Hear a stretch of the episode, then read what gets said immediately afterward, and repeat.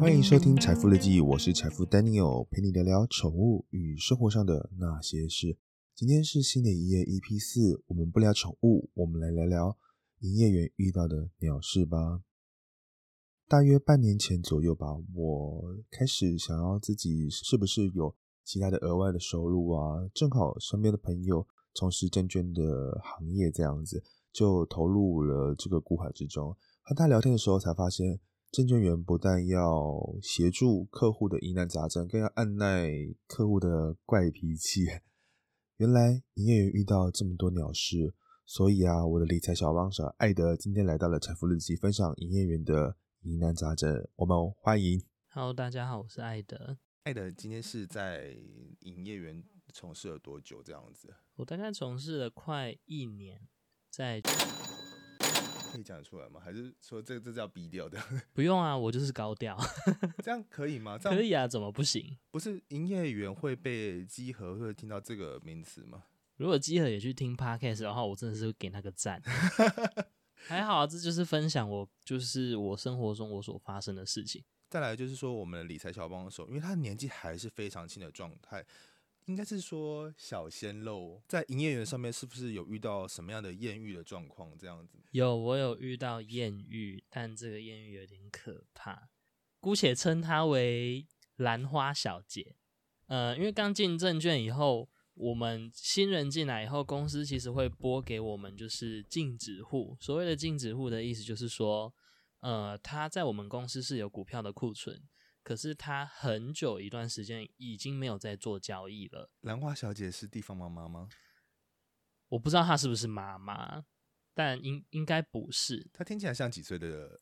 听起来像五十几岁。那她会对你有怎样的公式呢？兰花小姐是公司拨给我的禁止户，那个时候我就是跟她去做联络，那跟她说我们呃我们还有股票的库存，那怎么？最近没有在做交易，是因为什么原因？你就是帮他服务，就是后续一直未处理的单，然后进一步知道他遇到什么状况，你再帮他解决嘛，对不对？对。那他有什么对你什么特别的照顾吗？哦，他一开始来的时候，然后就是当然就拿名片，然后跟他自我介绍嘛。然后我就发现说，为什么他 always 一直在看我，无时无刻的在盯着我。是有恋，是那种眼睛会有那个爱心的样子吗？这样子，我我不知道，我 不知道有没有爱心，但他就是无时无刻的都一直在盯着我看。当然，我可是我没有想这么多，嗯，那反正我就是教他，就是怎么用手机下单，怎么去查股票。那有问题的话可以打电话给我。但他的这个过程中，他就是不断的在看我，看你应该正常吧？我但总不会我在教手机的时候，他也在看我吧？是有爱意的这样看着你吗？I don't fucking care。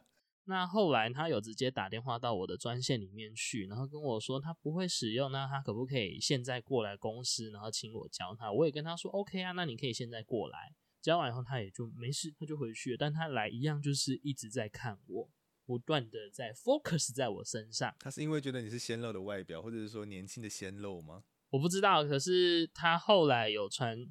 就是那一天我要去，我要去考，我要去台北考试。嗯，那他那天就传讯息给我，就说意思就是说我喜欢老女人嘛，这样传一句 讯息给我。他是在赖上面问你说你喜欢老女人？对他直接传讯息给我，想要对你做什么吗？你有你有还是你对他做了什么吗？哇，那绝对是不可能的事。这种可能是地方妈妈寂寞，然后想要想要跟你进进一步的接触，问你喜欢老女人吗？如果你回他 yes，你觉得他会做什么样的？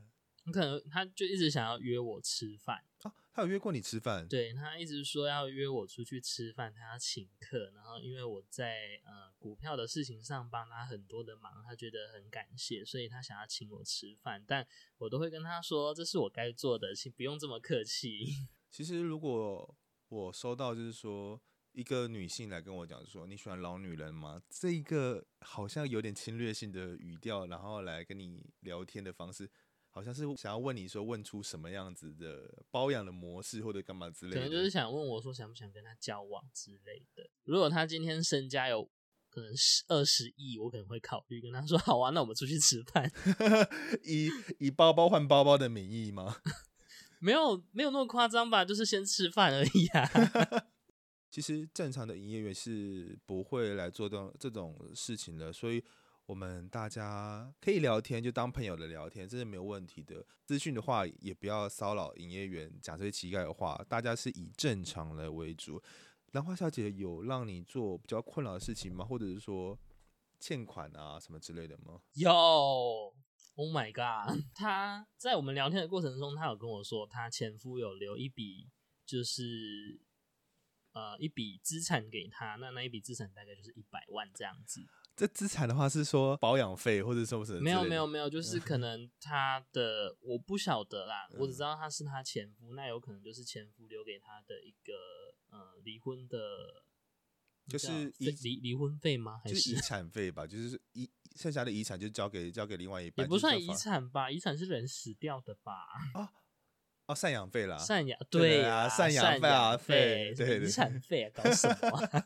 他有这笔钱，然后他为什么会违约？他不是违约，但他开始无节制的在买股票，买了买了就买到他的那个银行的钱不够，然后已经被我通知了。呃，股票的交割我们都会收到银行那边，就是客户的银行有没有缺款。就是会通知你说，对，通知我们有没有缺款，还缺哪，扣除他银行的库存，还缺多少，要补多少进去做股票的交割。我被通知他有缺款以后，我去跟他联络，我就跟他说，哎，你明天早上十点你还缺多少钱？那你要帮我补足进去。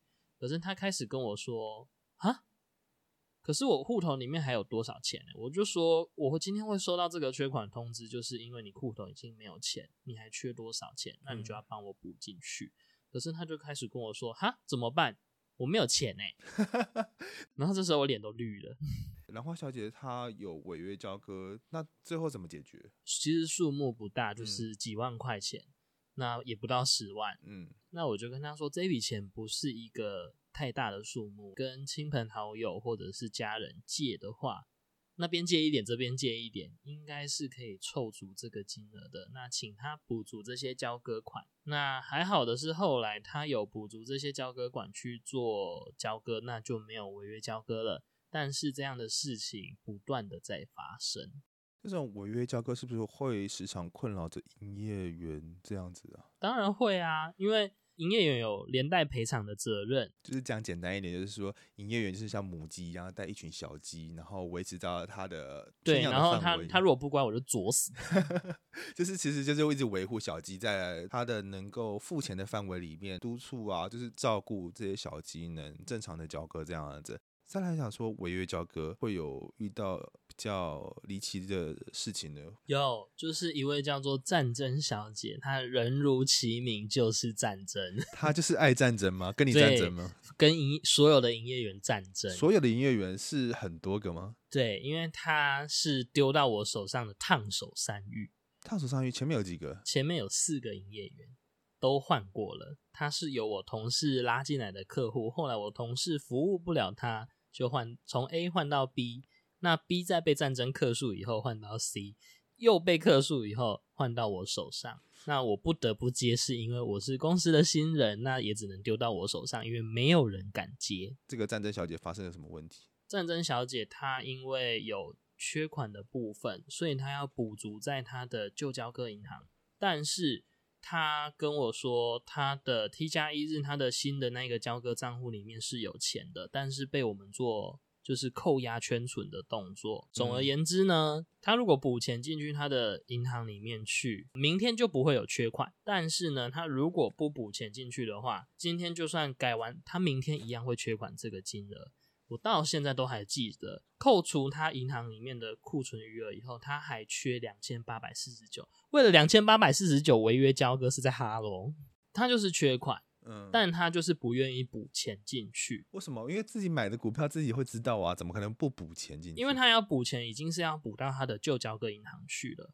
然后他的意思是说，他的新的交割数位账户里面是有钱的，但是我们公司把他的钱扣押住了。那他凭什么要再补这笔钱进去？但是公司会有一个圈存的机制，没错。可是公公司如果没有圈存住的话，他就算今天没有补，他明天一样缺这两千八百四十九。这是一个记忆犹深的数字，太记忆犹深。我应该要去买个乐透之类，就是二八四九、二八四九，说明会中哦，这样之类的，我可能会亿万富翁。中间有什么样的问题，然后让你发生吗？哦，当然那一天就是不断的去跟他做联络，就是说姐姐，两千八百四十九并不是什么大数目，它只是一个小小的数目而已，你应该会有钱可以补得进去吧？他就跟我说没有，他没有钱，他两千八百四十九就是没有，我全身上下就是没有钱。我说那跟亲朋好友借，或者是跟你先生借，应该会有吧？只是两千八百四十九耶。他就跟我说没有，我没有朋友，我朋友就你，你要借我钱吗？我现在那时候心里想说，What the fuck？什么？我是他的朋友，哪时候谁跟你？我差点就在电话里跟你说，谁跟你是朋友啊？气死我了！他就是摆明的挑衅，这样子跟你讲。对。他有钱，可是他摆明他就是不想补，我不会补钱进去，那是你们的事情，自己处理。那如果你们报违约交割，我就告你们。其实因为公司也是非常为客户着想，所以公司端全部重新为了帮他重新做账，然后他今天就没有缺款，但他明天缺款两千八百四十九。所以就是说手动做，让他的交易有余，让他可以顺利交割，对。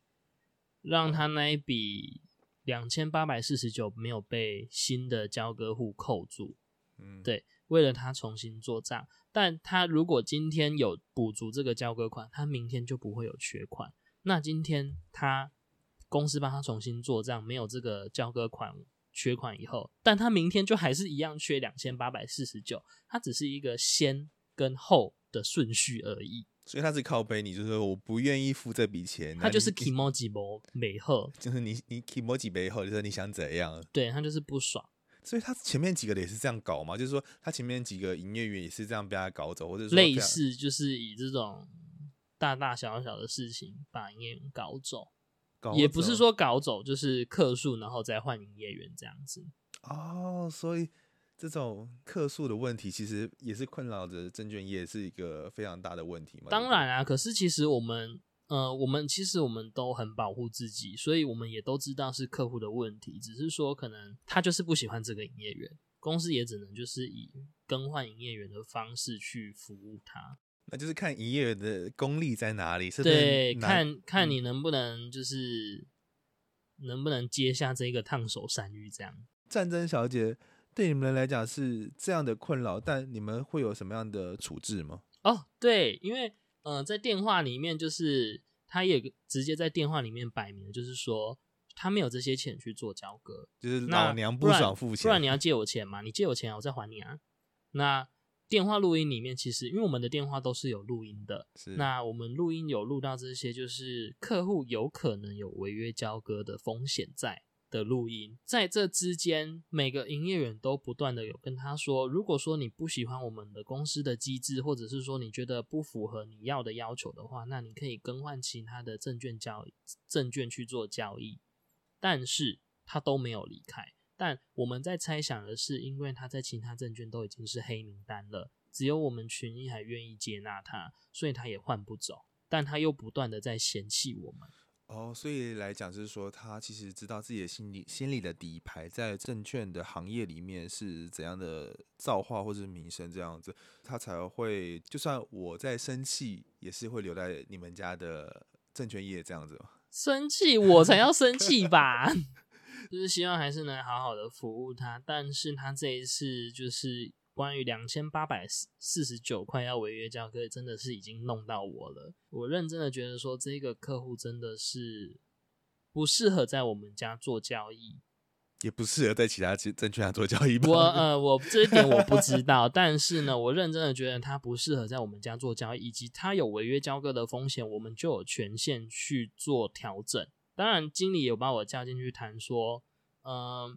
他有违约交割的风险，那我们营业员是，我们营业，我们证券是有权利去调降客户的当日买卖额度以及呃客户的手续费折让。那你想要怎么做调整？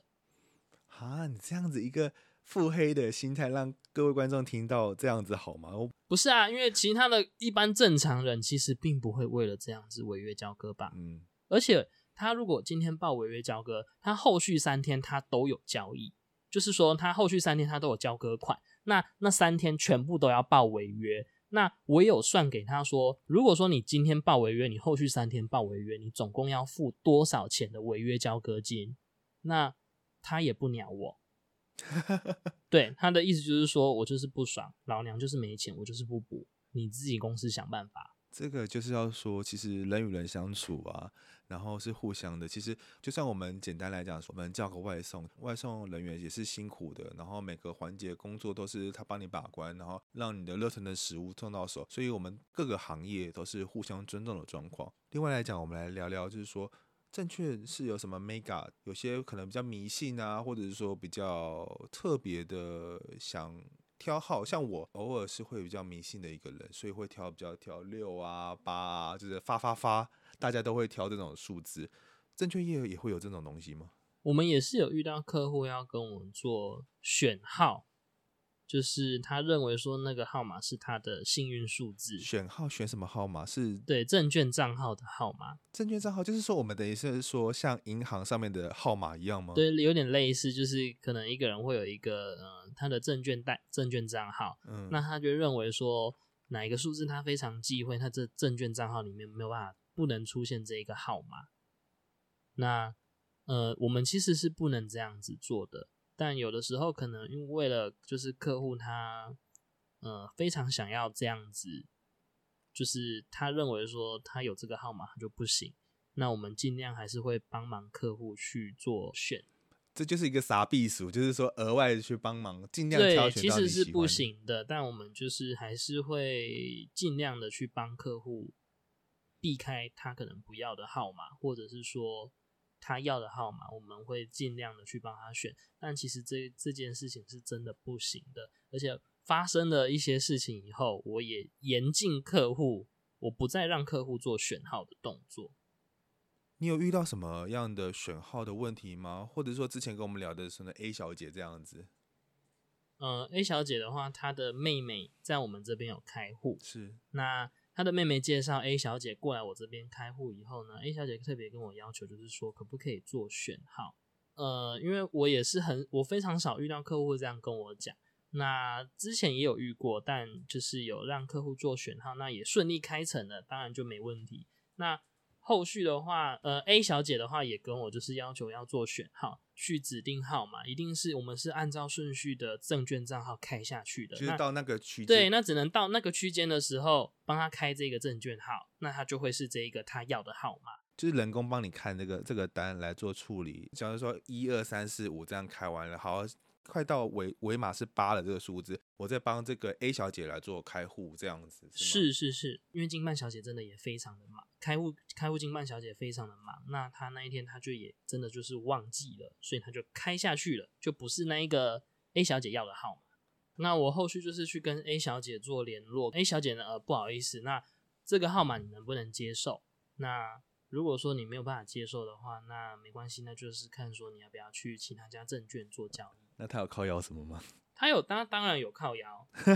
靠腰什么？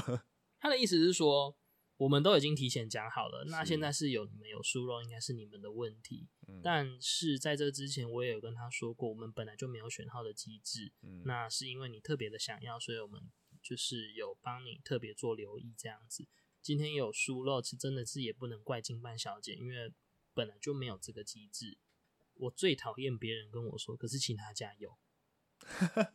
那你去其他家啊？就是等于说我们买东西说，哎，其他家都有这个优惠，怎么没？你这你这家怎么没有？那你干嘛来我这边买？那你就去那家买就好了。就是婆婆妈妈的比较心态嘛。对，那我当然就是我也很委婉的跟他说不好意思。那如果说你可以接受的话，那当然皆大欢喜。那如果说你没有办法接受的话，那也没关系，看你是要做销户，还是说你要去其他专其他家做交易，又或者是说。你真的很想要那个号码，那呃，我们的后台主管也有跟我们说，就是如果这个客户他真的没有办法接受的话，那请他过来临柜做销户，销户以后重开，重开的话，那后台主管让他可以选。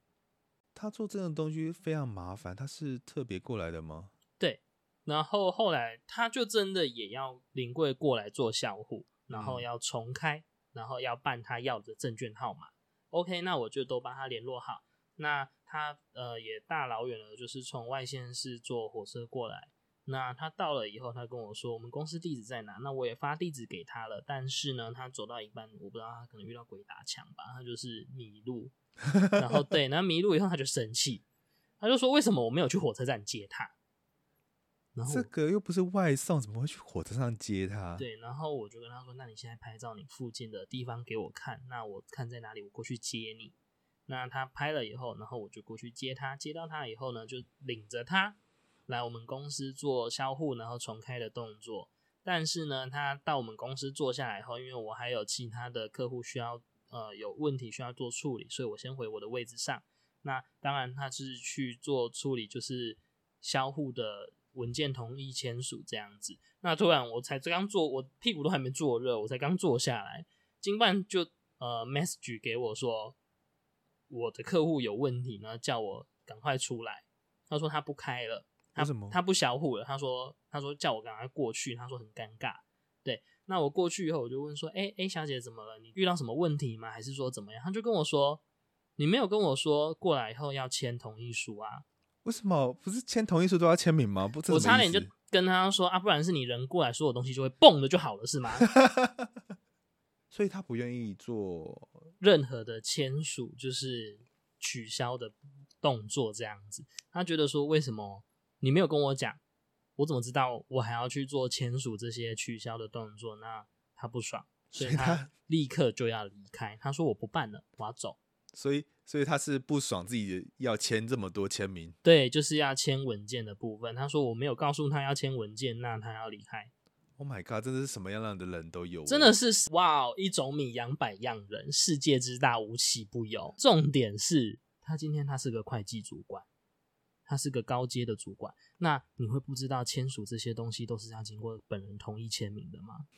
他觉得说我只要人来了，所有事情就会并并蹦就好了。你没有告诉我要签同意书要干嘛的？他说我不办了，很麻烦。我就说好，那我送你下去。那我就真的也送他下去以后，送他离开这样子。那上去以后呢，所有所有的开户经办都用一脸傻眼的样子看着我，然后我一脸就是怎么会有这样子的人？不愿意自己签自己的名字。对，就是什么人都有。这种东西其实都非常困扰着每个证券员这样子，所以我们只能心怀感谢的证券员能帮忙这些东西嘛，对不对？对，所以如果你还有什么理财投资的问题，或者是说你正准备要投资，底下 IG 私讯留言告诉我，并最重要的是五星推推哟。记住，爱你的宠物，请不要弃养，因为你有全世界，但它只有你。这里是财富日记，记得按下订阅，才能收听到最新的一页的财富日记。我们下次见，拜。